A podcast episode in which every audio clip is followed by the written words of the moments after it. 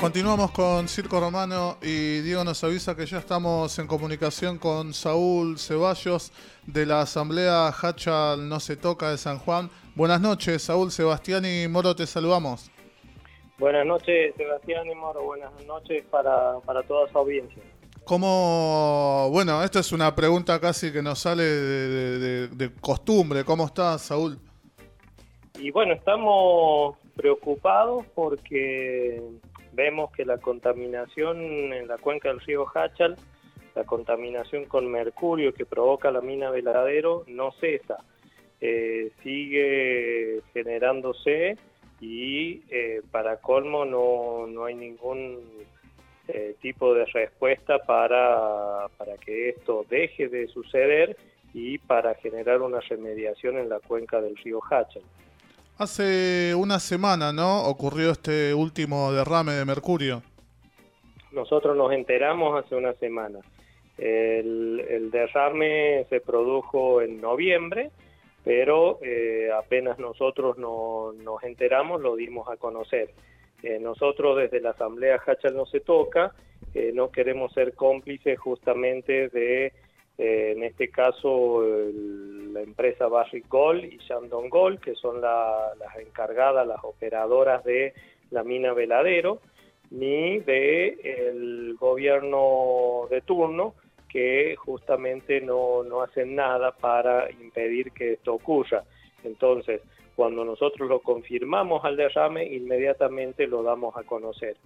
Eh, lo preocupante es que en septiembre de 2015, que fue el primer eh, gran derrame de eh, mercurio en la mina Veladero, eh, se, se, dio el pico del mercurio en el puente Buena Esperanza, que es uno de los puntos de muestreo, el 15 de septiembre de 2015 a las 23.35 horas, se dio un pico de mercurio de 1.1 microgramos de mercurio por litro de agua, en donde sabemos y está totalmente confirmado que hubo un derrame. ¿Qué es lo que sucedió ahora? Que en ese mismo punto de muestreo, en el puente Buena Esperanza, el mercurio llegó a 1.7 microgramos de mercurio por litro de agua. El mercurio es un contaminante muy, muy eh, difícil de contener, de controlar, de precipitar y por lo tanto eh, es el que mayor daño causa cuando hay un derrame minero en la mina Veladero. Hay que recordar que en la bahía de Minamata, en Japón, eh, la población de la bahía de Minamata se estuvo contaminando eh, por consumir peces que, que adquirían mercurio que estaba volcando una, una empresa industrial ahí en la misma bahía de Minamata. El gran problema es que la contaminación esa con pequeñas dosis y durante largos eh, periodos de tiempo recién muestran sus consecuencias, pero nefastas consecuencias, a los 30 o 40 años como ocurrió en la bahía de Minamata en Japón eh, a mediados del, siglo pasado. Te, pregunto, Saúl, un poco con inocencia, eh, esto, de, esto nos decís que el último derrame sucedió en noviembre.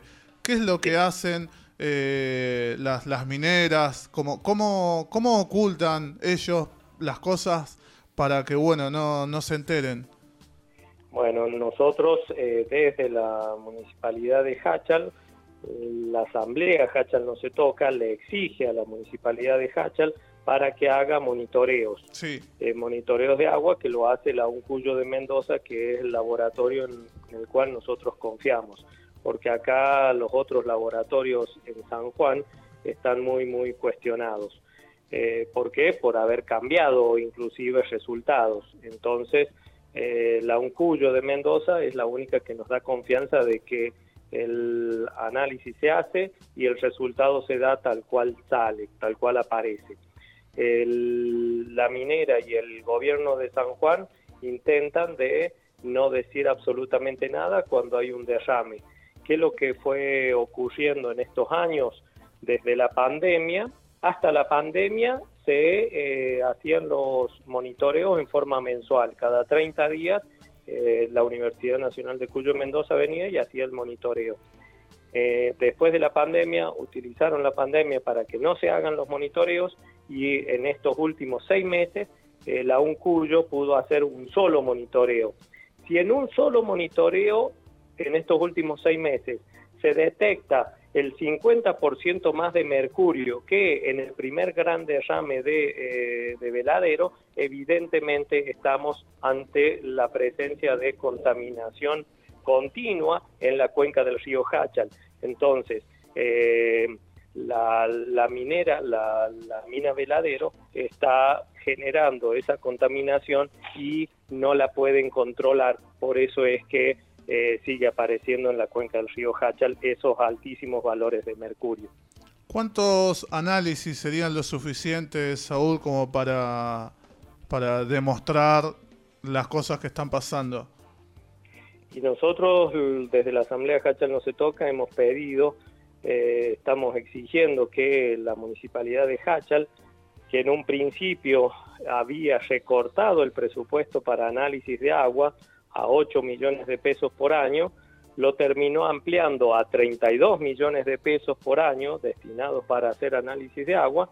Eh, esos 32 millones de pesos no sirven de nada si no se hacen los monitoreos. ¿Qué es lo que le estamos exigiendo al eh, municipio de Hachal?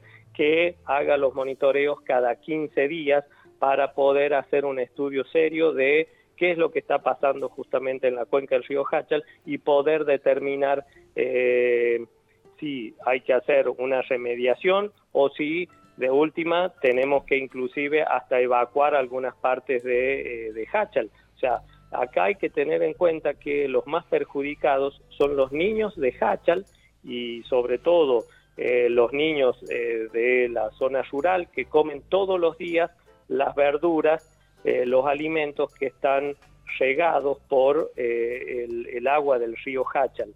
Entonces, esa contaminación pequeña, pero en forma crónica, en forma permanente, es la que luego se traduce en lo que se denominó la enfermedad de Minamata, que cualquiera que pueda googlear eh, va a encontrar información al respecto. Es más, hay hasta una película, El fotógrafo de Minamata, eh, en donde cuenta justamente las graves consecuencias de no hacer nada ante este tipo de contaminación. Buenas noches, Saúl. Habla Sebastián. ¿Cómo estás? Buenas noches, Sebastián.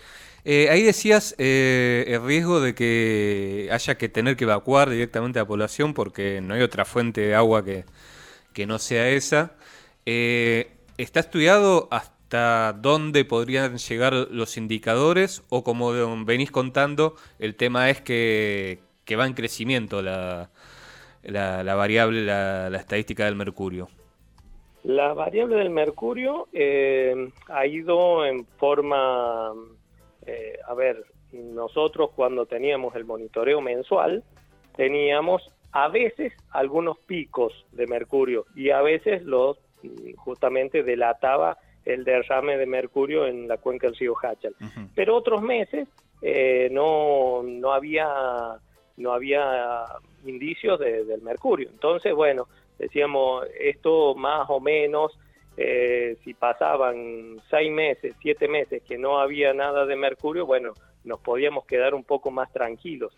En cambio ahora que no se hacen los monitoreos, estamos muy preocupados. ¿Por qué? Porque ante un análisis cada seis meses y te detecta el 50% de mercurio en exceso al pico de mercurio que vino en el derrame de septiembre de 2015, que está totalmente confirmado, ahí está la preocupación. Nosotros en la ciudad de Hachal tenemos una eh, fuente de agua distinta a la cuenca del río Hachal, que es la cuenca de eh, Huachi o la cuenca de Pampa del Chañar. Eh, por un acueducto que nos construyeron en el año 2009, nos traen agua desde 22 kilómetros del norte hacia el centro de Hachal. Lo preocupante es que en las zonas rurales, en donde no llega eh, justamente este acueducto, en las zonas rurales toman agua subterránea de la misma cuenca del río Hachal. Y eso es lo que a nosotros nos preocupa.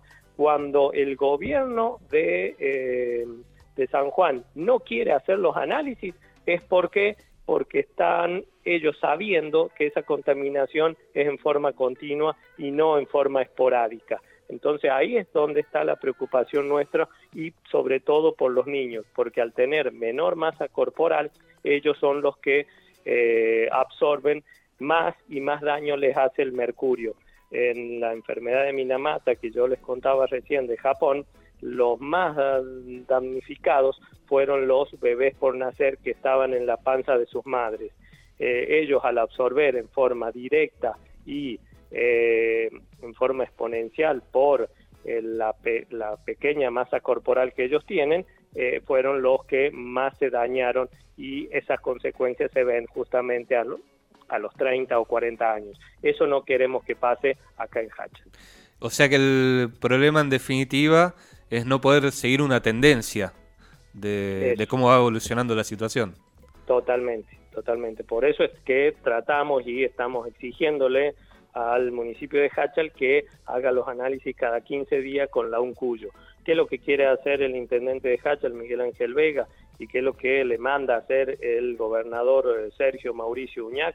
Eh, de San Juan, eh, que no los hagan a los análisis o que hagan con otro laboratorio en donde le puedan decir al laboratorio que están esperando que el laboratorio que, haga estos análisis les diga cuánto quiere que le dé, o sea, eh, en donde no nos enteremos, en donde nos den un resultado falso. Entonces nosotros queremos una universidad confiable como la UNCUYO que fíjense lo que ocurrió en septiembre de 2015. nosotros, desde la Asamblea Hacha no se toca, hicimos que el intendente en ese momento eh, haga un monitoreo. Ese monitoreo, el derrame fue el 12 y el 13 de septiembre de 2015. Ese monitoreo se hizo el 14 de septiembre de 2015 mientras se estaba negando que haya contaminación. O sea, mientras la BASIC sacó un comunicado el, 14 de septiembre a la madrugada, en donde decía, ante versiones infundadas, queremos dejar constancia de que no hay contaminación en la cuenca del río Hachal. Nosotros cuando llegamos, yo participé del monitoreo ese que hizo la Universidad Nacional de Cuyo, porque ellos traen sus eh, especialistas para sacar las muestras y llevarlas y hacer la custodia de la muestra y que el laboratorio sea el que, el que realice el análisis, bueno, yo participé de ese monitoreo y cuando llegamos al punto más cercano a la mina, que es a 120 kilómetros de la mina, río arriba, em, vimos que había una camioneta de la empresa detectando cianuro. Entonces, ahí es donde yo tomo conciencia de que había sido mucho más grave. La empresa ocultó esa situación durante una semana. A la semana recién dijo que habían sido eh, 15 mil litros que se habían derramado en el río. Luego dijeron que fueron 225 mil litros. Luego la sentencia del juez Orizja de Hachal dijo que habían sido 1.072.000 litros, pero nosotros, por documentación de la misma empresa que conta en el expediente judicial, nos enteramos de que habían sido por lo menos 4.600.000 litros de, eh, de agua con cianuro y con mercurio volcada justamente al río Hachal. Entonces, fíjense cómo si no, no hubo un, eh, un trabajador minero que delatara esa situación, nosotros no nos enterábamos. Eso es lo que está pasando ahora. A los trabajadores mineros no los dejan eh, que eh, filtren ningún tipo de información. Entonces, por eso nos tenemos que enterar a través de los análisis. ¿Qué pasó con la UNCUYO en septiembre de 2015? El gobernador en ese momento, José Luis Gioja, le mandó a la escribana general de gobierno, a la UNCUYO, para que rectifique esos análisis. Y la Universidad Nacional de Cuyo Mendoza lo que hizo fue ratificarlo y decir, esos son los análisis y eso es lo que dio. Y ahí es donde se detectó justamente el derrame por el tema de los metales pesados que se habían ido eh, justamente con valores muy significativos y que no habían en el río Hachal en, eh, en la línea base, es decir, en los análisis que hay históricos en el río Hacha. Saúl, también eh, hay que nombrar ¿no? al ministro de, Ambiente que directamente no dice nada, o sea, ignora o, no sé, no sé qué palabra utilizar. Eso es lo que preocupa, que acá el ministro de Ambiente de la Nación, Juan Cabandier, no dice nada. el, Ministerio de Salud no dice nada. O sea, a nosotros, a ver, eh, realmente nos sentimos eh, muy, muy abandonados por nuestras autoridades. O sea, acá nunca, nunca vino con el derrame y con los sucesivos derrames, porque hay que recordar que en septiembre de 2015 fue el primer gran derrame, en septiembre de 2016 fue otro eh, gran derrame confirmado inclusive por análisis, y en marzo de 2017 otro derrame. Acá no vino ni el gobernador ni el presidente a hacerse cargo de la situación. O sea, a nosotros nos tienen abandonados. A ver, ¿por qué nos tienen abandonados? Y porque no va a haber una mortandad de cachallero que en 10 o 15 o 20 días no, no, nos vamos muriendo todos. No, nos vamos a ir enfermando, pero con enfermedades crónicas. O sea, la enfermedad de Minamata es una enfermedad muy grave y es incurable. El mercurio que entra en el cuerpo nosotros los alojamos, no lo podemos eliminar entonces ahí es donde se va degradando el sistema nervioso central, los riñones, el hígado, o sea, eh, y tenemos las enfermedades autodegenerativas. Entonces ahí es donde está el, grave problema y realmente que no hagan nada las autoridades a nosotros eh, a esta altura ya nos eh, irrita sobremanera. ¿Por qué? Porque están jugando con la salud, de eh, nuestros hijos, exactamente. Em, Saúl, ¿están eh, realizando movilizaciones actualmente o se viene alguna próxima movilización? Eh, nosotros tratamos de generar acciones en función de lo que de lo que nos da el, cuero. nosotros estamos realizando acciones a nivel a nivel comunicacional eh, fuera del país. ¿Por qué? Porque fíjense, eh, hubo una, mm, eh, una comunicación muy, muy importante de relatores de la ONU, en donde hicieron unas cartas que le enviaron tanto a la Barrick Gold, a la Shandong Gold, que son las operadoras de veladero, al gobierno de Canadá, que es de donde proviene Basic, al gobierno de China, que es de donde proviene eh, Shandong, y eh, al gobierno argentino. Bueno, eh, esas cartas y ese contenido tuvo repercusiones, se dio a conocer en noviembre del año pasado y tuvo repercusiones en Canadá y a nivel internacional en dos o tres medios de eh, de Canadá y en dos o tres medios de Estados Unidos que tienen repercusión. Uno es el eh, Financial Post de Canadá. La cuestión es que acá en Argentina eh, había toda una cuestión y que gracias a la agencia Tierra Viva y el periodista Darío Aranda se dio a conocer y se dio a conocer los primeros días de, de, este, de este año. Esa eh, comunicación y esa preocupación que muestran los relatores de la ONU es lo que nosotros estamos denunciando con este nuevo derrame que fue detectado la semana pasada.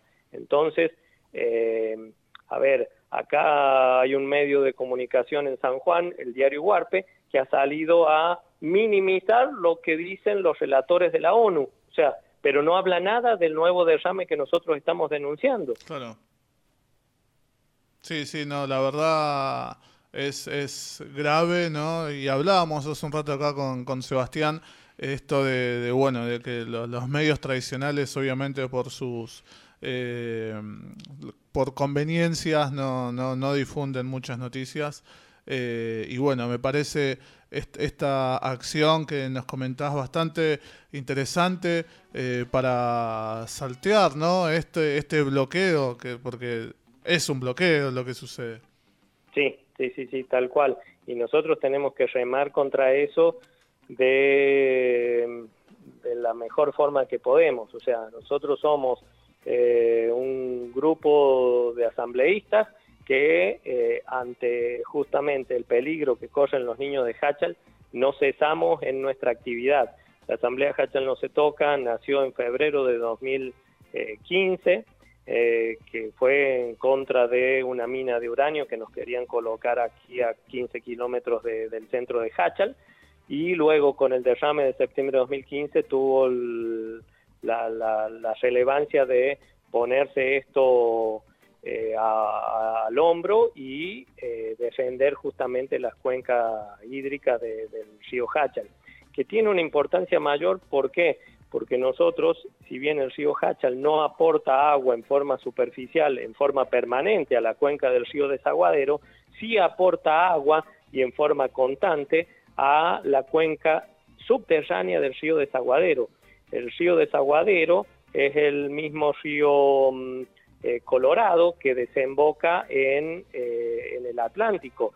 Eh, la cuenca subterránea del río Desaguadero da de beber a muchísimas poblaciones a lo largo de tres o cuatro o cinco provincias.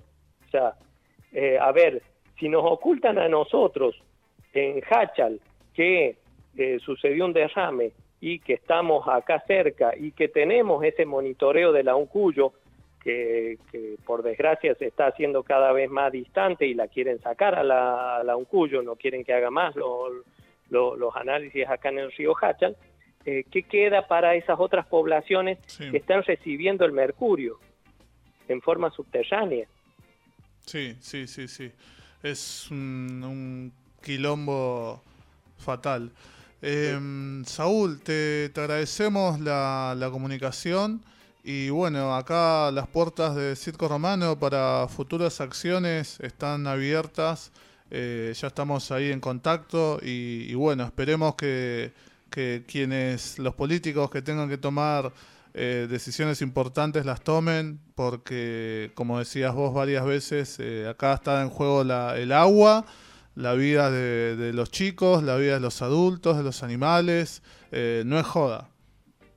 Exactamente, y bueno, y el agradecido soy yo por haber generado este espacio de difusión, así que eh, estamos a su disposición y muchísimas gracias por, por todo, todo lo que hacen al, al difundir esta problemática.